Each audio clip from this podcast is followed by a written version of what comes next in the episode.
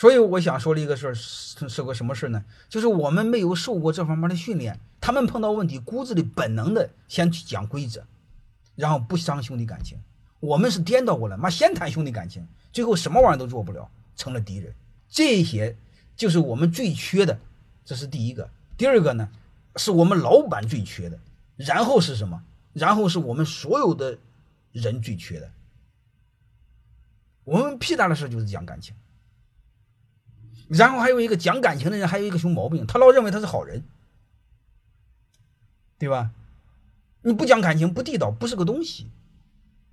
嗯，特别是一帮鸟人在一起喝酒，喝完酒之后，首先讲：“哎呀，我们在家一定要孝顺父母。”那纯粹是有病。你孝顺父母是你家的事，还拿出来摆活吗？好像你说的时候你就孝顺了。啊，兄弟们几个在一起一喝酒就说：“啊，让你喝就得喝，不喝对不起弟兄们。”呃，感情不够。这纯粹是有病吗？这是借感情、兄弟情谊的名义在道德绑架吗？